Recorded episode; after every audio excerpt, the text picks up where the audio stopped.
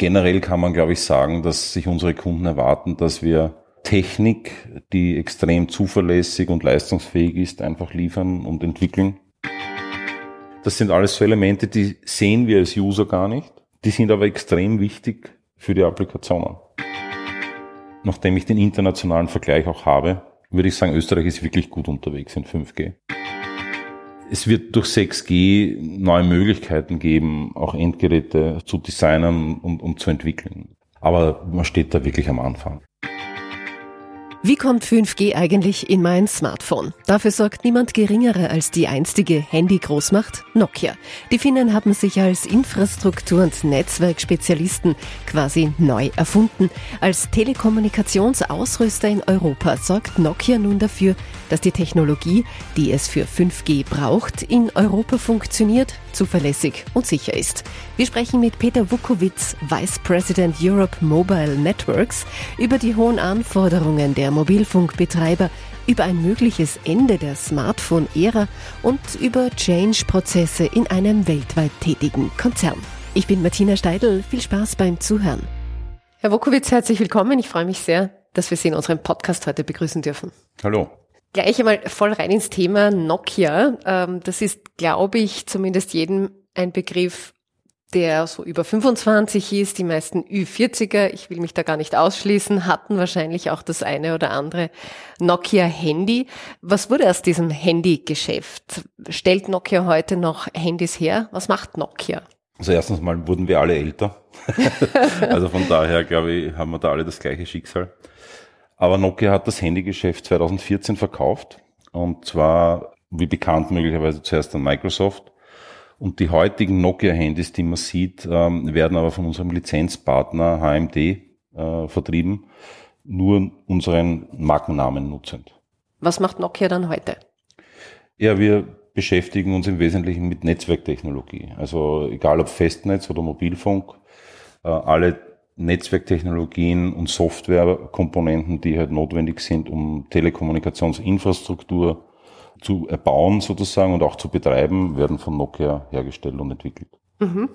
Damit auch zu 5G. Das ist eigentlich das Thema in dieser Folge, die fünfte Mobilfunkgeneration. Wie läuft denn hier das Geschäft oder der Ausbau? Ist 5G in Europa schon sehr gut ausgebaut? Wo läuft's besser, wo läuft's schlechter? Also ich würde vielleicht gern so beginnen. Die ersten 5G-Märkte waren nicht in Europa, die waren eher in Asien und in Nordamerika. Aber man hat über die letzten Jahre gesehen, dass Europa stark aufgeholt hat. Auch durch äh, politische Initiativen wie Digitalisierung äh, wurde da ein großer Hub und Fortschritt auch in Europa gemacht. Und äh, im Vergleich dazu, wenn man auf Österreich geht, Österreich war da schon sehr weit vorne in Europa und ist nach wie vor sehr weit vorne. Auch traditionell im Mobilfunk im Speziellen, wenn es um 5G geht. Und es gibt aber andere europäische Länder, wo wir noch nicht so weit sind. Da gibt es noch keine 5G-Frequenzvergaben zum Beispiel. Wie schaut es aus am Markt in, in ähm, den USA oder in Asien? Ist dort 5G schon die Regel? Naja, die Regel würde ich jetzt nicht sagen, aber es ist einfach der Ausbau und die Nutzung dieser Frequenzbänder einfach schon viel größer, als sie in Europa sind. Aber wie gesagt, Europa holt das sehr stark auf. Äh, auch dort gibt es Kapazitätsnotwendigkeiten, die halt auch 5G als Frequenz äh, immer, immer wichtiger machen. Mhm. Vielleicht nochmal zur Arbeit jetzt von Nokia. Was muss denn Nokia liefern? Was sind denn so die Anforderungen und die Wünsche der Netzbetreiber? Ja, das ist natürlich sehr unterschiedlich äh, bei unseren Kunden, je nachdem, äh, wie das Geschäftsmodell und je nachdem sozusagen, wie der strategische Fokus unserer Partner ist gibt es da unterschiedliche Anforderungen. Aber generell kann man, glaube ich, sagen, dass sich unsere Kunden erwarten, dass wir Technik, die extrem zuverlässig und leistungsfähig ist, einfach liefern und entwickeln. Es gibt daher auch Entwicklungen, die sozusagen auch immer mehr in Richtung Nachhaltigkeit gehen. Also das Thema Leading Technology endet nicht nur bei der funktionellen Leading Technology, sondern geht auch weiter für Themen wie Sustainability. Auch dort sind wir extrem gut aufgestellt aus meiner Sicht. Man muss das sehr breit sehen, das Thema. Es geht ja auch in unserem Bereich sehr stark um Chip-Technologien, um Chip-Entwicklungen. Und die sind sozusagen die Basis für alles, was äh, Energieeffizienz bedeutet. Und da sind wir aus meiner Sicht auch ganz gut aufgestellt und, und äh, entwickeln hier wirklich weit vorne mhm. die Chipsets der nächsten Generation sozusagen. Ähm, Da, wenn ich da noch ein bisschen nachbohren darf, was kann man denn unter nachhaltiger Technologie verstehen? Im Wesentlichen geht es natürlich darum, Energieeffizienz zu zeigen. Also es geht darum, dass wir halt Technologien liefern, die mit geringeren Stromverbrauch auskommen.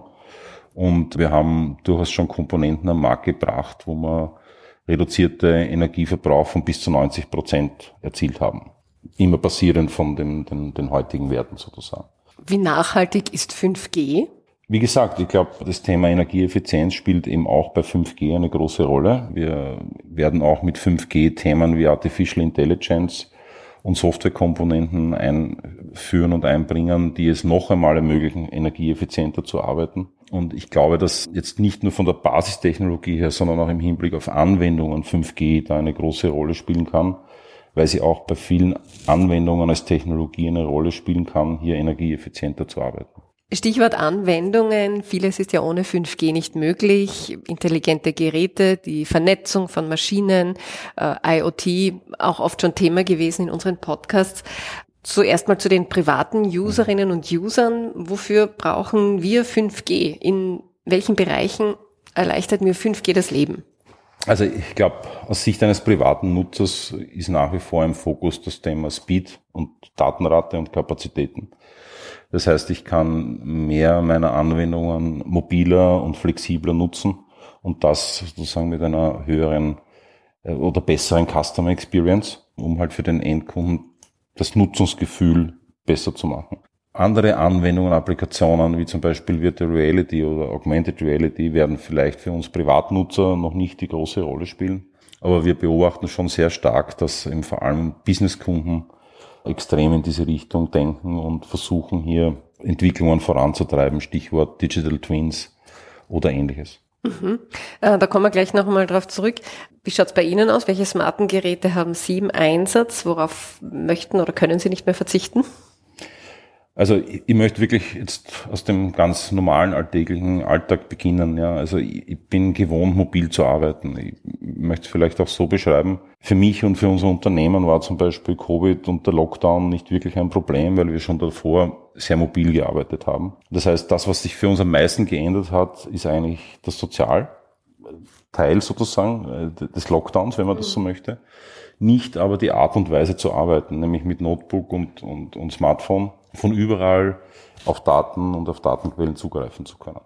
Wirklich im privaten Bereich verwende ich natürlich in meinem Haus auch äh, Smart Home Applikationen mhm. für Heizung, für, für Jalousien, für ganz banale Dinge halt so wie die meisten. Und meine drei Töchter mit ihren zukünftigen Männern oder, oder Lebenspartnern, wie auch immer, die sind natürlich vor allem was das Thema Gaming betrifft und Virtual Reality betrifft auch schon ein bisschen engagiert in die Richtung. Aber da bin ich ehrlich gestanden eher weniger dabei. Zurück zum Businessbereich, 5G im Businessbereich. Ähm, Digital Twins haben Sie da erwähnt. Ähm, wie schaut's da aus jetzt auch in der Industrie? Äh, wo steht Österreichs Industrie in diesem Bereich heute? Das ist ein ganz komplexes Thema. Ich würde sagen, wir stehen da noch am Anfang der Entwicklung mit 5G. Warum ist es komplex? Es geht hier ja nicht nur um den Einsatz der Technologie, sondern es geht auch darum, dass die Unternehmen teilweise ihre Geschäftsprozesse ändern müssen. Es geht darum, dass sie ihre IT-Abteilungen sozusagen adaptieren müssen, um diese neuen Technologien effizient zum Einsatz bringen zu können. Und äh, es ist auch über weite Strecken eine Kompetenzfrage. Es ist etwas anderes, einen WLAN-Router einzusetzen, als eine 5G-Basisstation zu verwenden und dementsprechend eine Netzabdeckung im Industrie, im Unternehmensgelände äh, zur Verfügung zu stellen. Das heißt, wir sind aus meiner Sicht hier am Anfang im Sinne, erstens zu verstehen, welche Applikationen können wirklich einen Vorteil durch die Nutzung von 5G bekommen, aber auch eben in der Kompetenzentwicklung, wie kann ich von den, ich sage bewusst jetzt alten Technologien in Schritten vernünftig zu der Nutzung einer neuen Technologie wie 5G äh, übergehen. Was sind denn da noch jetzt ähm, Hürden beim 5G-Ausbau? Du musst jetzt präzise sein, es geht schon, was ich gesagt habe, geht um, um Businesskunden primär, mhm. um, um Campus-Themen. Also im Sinne von äh, einer privaten 5G-Verfügbarkeit ist es, wie man auch in Österreich merkt, durchaus schon gegeben und auch nicht so komplex. Es geht darum, sozusagen die Technologie für IT-Prozesse und Applikationen bestmöglich zu nutzen Und das erfordert natürlich ja unterschiedliche Herangehensweisen. Ich versuche jetzt ein Beispiel aus dem Retail zu nehmen. Heute, wenn man in einen Supermarkt geht, egal von wem, wird man vorwiegend dort Wi-Fi-Vernetzung finden. Sowohl für die unternehmensinterne als auch für den Konsumenten. Was aber für den äh, Retail-Betreiber, also den Supermarkt, einen hohen Aufwand bedeutet und Ineffizienzen bedeutet, äh, dieses Netzwerk permanent umzustellen und umzubauen, auf neue Angebote und bessere Logistikversorgungen einzustellen, wo man mit 5G schon ganz andere Anwendungsmöglichkeiten hätte. Diese Technologie funktioniert aber anders und dementsprechend äh, muss man auch in der Planung, in der Entwicklung sozusagen dieser Applikationen anders vorgehen. Und dieses Wissen dauert eben auch einige Zeit, bis das sozusagen bei den verantwortlichen Personen ankommt. Wenn wir auf die kleinen und mittleren Unternehmen schauen, tun die sich da auch leichter, auf 5G umzusteigen? Gibt es hier auch oder gibt es viel Nachholbedarf? Ich denke, ob das jetzt ein kleineres, ein mittleres Unternehmen ist, äh, ist, ist gar nicht äh, die entscheidende Frage. Die entscheidende Frage ist die Komplexität des Geschäftsmodells und die Komplexität der Applikation. Für ja, was man es auch nutzen will. Genau, für mhm. was man es auch nutzen möchte. Also das ist, glaube ich, eher die wichtige Frage in diesem Zusammenhang als die Frage, ob das Unternehmen jetzt klein oder groß ist. Mhm. Auch in Sachen Mobilität tut sich ja sehr viel. Nehmen wir als Beispiel autonomes Fahren, ähm, braucht es ja auch 5G. Und wie weit sind wir da? Kurven jetzt schon die fahrerlosen Fahrzeuge im Straßenverkehr herum? Ist alles noch im Testmodus? Das hört man ja immer wieder mal. Also ist vielleicht jetzt unattraktiv, was ich sage, und, und ich muss ja persönlich sagen, dieses autonome Fahren ist für mich eines der schlechtesten Beispiele für 5G. Aber ich glaube, wir sind auch noch weit davon entfernt, dass, dass wir autonomes Fahren als solches und dann in Zusammenhang mit 5G sehen werden. Ich glaube, da sind noch einige Entwicklungsschritte vorher zu tätigen, die eher in den Fahrzeugen zu suchen sind, weil äh, 5G jetzt nicht die Technologie sein wird aus meiner Sicht, die wirklich für die Fahrzeug-zu-Fahrzeug-Kommunikation alleine genutzt wird, sondern 5G wird aus meiner Sicht so etwas wie eine Steuerungsebene äh, darüber sein. Aber die Autos und die Fahrzeuge müssen zuerst lernen, miteinander zu kommunizieren. Mhm. Das heißt, es wird noch einige Entwicklungen notwendig sein, um das zu ermöglichen, um dann den nächsten Schritt zu machen, hier wirklich eine Kontrollebene über ein 5G-Netz für das autonome Fahren zur Verfügung zu haben. Ja, jetzt gibt's schon viele Car-Apps, so Auto-Applikationen. Wo steckt da überall schon Nokia drinnen? Ich würde mir sogar sagen dran, in jedem Connected Car steckt ein Element, ein, ein IPA, ein Stück Software äh, von Nokia drinnen. Teilweise Dinge, die vor Jahren schon äh, entwickelt wurden und sozusagen äh, zur Vermarktung gekommen sind und teilweise auch auf die Zukunft gerichtet wieder neue Komponenten, die halt für Themen wie Augmented Reality oder Virtual Reality auch notwendig werden.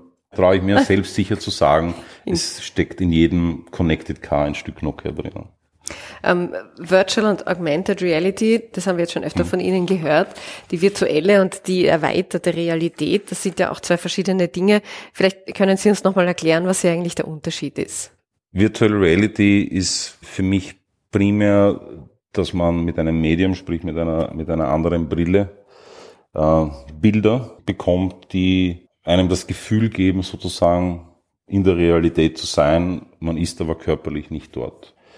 Währenddessen Augmented Reality für mich ist etwas ist, ähm, wo ich sage, ich verwende ein Abbild zum Beispiel einer Anlage, also nicht direkt vor der Anlage, um zum Beispiel Reparaturen durchführen zu können. Also es ist beides ein, ein Abbild einer anderen Welt, nur das eine versetzt mich als Mensch mehr hinein und das andere sozusagen ist etwas, was ich dazu verwenden kann, um Tätigkeiten durchzuführen. Wird das jetzt eigentlich mehr in der Industrie genutzt? Beschäftigt sich hauptsächlich die Industrie damit? Also aus meiner Sicht derzeit mit Augmented Reality ja. Ähm, ich glaube, das ist etwas, was primär im industriellen Bereich eingesetzt wird aber natürlich auch in Applikationen, die teilweise privat genutzt werden. Also wenn es darum geht, zum Beispiel Wohnungen oder Immobilien im Allgemeinen zu vermarkten, sind das durchaus auch gern Elemente, die man dafür nutzt mhm. um das dem Konsumenten schmackhafter zu machen. Also wirklich eine Wohnungsbesichtigung ja, macht man dann mit in dieser Augmented Reality, genau. um einfach einen besseren Eindruck zu haben genau. oder sich das gut vorstellen zu können. Oder auch Zusatzinformationen geben zu können. Also ich glaube, viele Dinge mit Augmented Reality passieren schon, ohne dass wir es merken. Äh, wie gesagt, ich glaube, es gibt schon viele Anwendungsfälle, wo heute schon für den Menschen ein Nutzen dahinter steckt. Beispielsweise, wir haben Projekte im, im Gesundheitsbereich, auch wenn es um das Thema Demenz geht, wo mit 5G und Virtual Reality äh, musikalische Erlebnisse den, den Patienten näher gebracht werden, damit die, die betroffenen Personen wirklich ein ganz anderes Erlebnis auch wieder haben können von der Welt, äh, in der sie sich befinden aufgrund ihrer Krankheit. Und das Projekt ist jetzt nicht abgeschlossen, aber es, es zeigt nur einen, einen konkreten Projektfall, wo man versucht, auch so Virtual Reality, Augmented Reality Dinge auch wirklich für die Menschen sinnvoll nutzbar zu machen. Und Nokia sorgt auf alle Fälle dafür, dass diese Technologie, die es für 5G und diese Anwendungen braucht, funktioniert und zuverlässig ist. Ja, definitiv. Ja. Ähm, in diesem Zusammenhang fällt auch immer wieder der Begriff Network Slicing. Das ist ein Teil eines Mobilfunknetzes, der jetzt für ausgewählte Bereiche äh, reserviert ist. Rettungsdienste, Flughäfen, Züge. Was sind denn hier die Vorteile? Ich würde es vielleicht so versuchen zu beschreiben. Ein Network Slice ist ein Stück des Netzwerkes in einem bestehenden Netz. Und über diesen Weg können sozusagen virtuelle Netze geschaffen werden, über die ich sozusagen eine besonders hohe Ausfallsicherheit erreiche, weil dadurch, dass es in einem bestehenden Netz ist, habe ich Möglichkeiten umzuschalten und, und Security-Elemente laufen zu lassen, die halt wirklich eine, eine hohe Verfügbarkeit, eine hohe, hohe Sicherheit mit sich bringen. Darüber hinaus, was glaube ich auch ganz wichtig ist, ich kann durch diese Strukturen sehr niedrige Latenzzeiten erreichen, weil ich eben schon auf bestehende Infrastruktur zurückgreife und daher auch für Applikationen Voraussetzungen finde, die halt eine kleine kurze Latenzzeit benötigen, diese auf einer bestehenden Infrastruktur zu realisieren.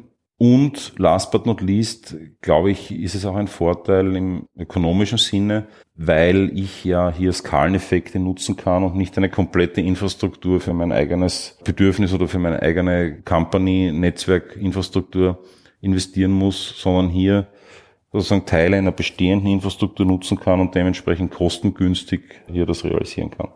Ich habe jetzt Rettungsdienste oder Flughäfen als mhm. Beispiele genannt. Welche anderen Beispiele gibt's noch oder wo zahlt sich Network Slicing aus? Es ist alles ja immer ein bisschen abhängig von der Applikation, aber ich könnte mir genauso gut und, und schön vorstellen, dass es in Campus-Netzwerken Sinn macht, nicht? Wo ich zum Beispiel eine Gebäudeversorgung habe mit unterschiedlichen äh, Mietern, die die Infrastruktur relativ günstig nutzen wollen und ich dort über Network Slices auf der einen Seite eine Infrastruktur habe, die jeder Mieter des Hauses sozusagen nutzen kann, aber durch den Skaleneffekt das wirtschaftlich attraktiver und interessanter machen kann für die einzelnen Mieter. Als Beispiel. Ich könnte mir genauso gut in Produktionshallen ähnliches vorstellen, nicht? Wo, wo es halt auch darum geht, dass ich Flächen abdecken muss mit einer Mobilfunkversorgung und diese Mobilfunkversorgung eventuell nicht nur für den Eigenbedarf nutzen kann, sondern auch für andere. Aber auf der anderen Seite für das Unternehmen als solches die Sicherheit des eigenen Netzwerkes so groß ist, dass ich ein Network Slice mit bestimmten äh, Quality of Service Parametern zur Verfügung stelle, die dieses Unternehmen dann halt mitnutzen kann. Jetzt wurde nicht nur positiv über 5G berichtet oder wurde, wird, es geistern immer noch Verschwörungstheorien im Netz herum. Wie ist da die Lage Ihrer Meinung nach? Hat sich das etwas beruhigt? Muss hier noch aufgeklärt werden? Gibt es neue Theorien? Also ich glaube, Aufklärung ist grundsätzlich immer wichtig. Also egal um welches Thema es geht, ich glaube, die Menschen haben ein Recht dazu, hier eben die Informationen zu bekommen, was die Technologie an Chancen, aber potenziell halt auch an Gefahren mit sich bringt. Daher finde ich den Prozess grundsätzlich ja gut, diese Themen anzusprechen und, und die Dinge voranzutreiben. Also von daher, glaube ich, hat man schon durch die offene und proaktive Kommunikation mit verschiedenen Stakeholdern einiges erreicht. Aber es ist halt wie bei jeder neuen Technologie. Die Leute haben ein bisschen einen kritischen Blick darauf. Aber das ist auch ein gutes Recht und ich denke, als Industrie muss man da in Summe proaktiv damit umgehen und, und uh, die Leute aufklären. Und nach 5G kommt dann schon 6G. Ja. Beim Weltwirtschaftsforum in Davos mhm. wurde ja erwähnt, dass äh, 6G bis 2030 schon marktreif sein wird. Mhm. Uh, wie denken Sie darüber? Naja, was wir heute sehen, ist, dass die Standardisierung von 6G in diesem Zeitraum, ich würde mir jetzt nicht auf ein konkretes Jahr festnageln wollen, dass die bis dahin diesen Reife gerade erreicht haben wird, dass man dann rundherum um diese Jahreszahl von den ersten Testinstallationen, Pilotinstallationen ausgehen kann. Ich denke, vor 6G wird es noch den Zwischenschritt von 5G Advanced geben. Ja, das hat sozusagen wieder mehr Kapazität und, und, und höhere Datenraten, aber auch Fortschritte in Richtung äh, Augmented Reality, Virtual Reality und so weiter bringen wird. An und für sich glaube ich, in diesem Zeitraum wird man davon ausgehen können, dass hier 6G kommen wird. Was wird uns 6G dann bringen? Unser Smartphone, wie wir es jetzt kennen, wird es dann nicht mehr geben? Oder einfach anders? Also Smartphone nicht mehr geben, würde ich sagen, stimmt so nicht und kann man so sicher nicht sagen. Ja. Also es wird durch 6G neue Möglichkeiten geben, auch Endgeräte sozusagen zu designen und, und zu entwickeln. Bleibt bei einem schönen Bild. Heute ist ja sehr viel an Rechenleistung auf diesen Smartphones drauf. Das heißt, ich habe dort sehr viel Rechenkapazität, aber auch Verbraucher sozusagen im Sinne von Energiekapazität auf den Smartphones. Man könnte zum Beispiel darüber nachdenken, ob ich äh, diese Dinge nicht irgendwo in eine Cloud lege und dort hier nur mehr relativ energiesparsame Geräte habe, ob die jetzt dann Smartphones heißen oder nicht, lasse ich mir dahingestellt, mit mir herumtrage oder überhaupt sozusagen jedes Gerät, egal wo ich hinkomme, irgendwie nutzen kann, um meine persönlichen Dinge zu nutzen ich, ich glaube, es wird wie immer hier, hier neue Endgeräte, neue, neue Portfolioelemente geben, auch mit 6G, aber das Smartphone wird aus meiner Sicht nach wie vor bestehen bleiben. Vielleicht auch ein bisschen ein persönliches Statement an der Stelle. Wir tun ja auch oft so, wie wenn wir Sklaven des Smartphones wären, nicht? Aber vielleicht sollten wir an der Stelle auch nicht vergessen, dass jeder Einzelne es selbst in der Hand hat, zu bestimmen, was ich nutze oder nicht nutze. Es hat keiner den Chip sozusagen eingepflanzt bekommen und keiner muss jede App verwenden. Ja, also eine der größten Errungenschaften der Menschheit ist, dass wir Gott sei Dank sehr oft frei entscheiden dürfen. Das ist richtig, ja.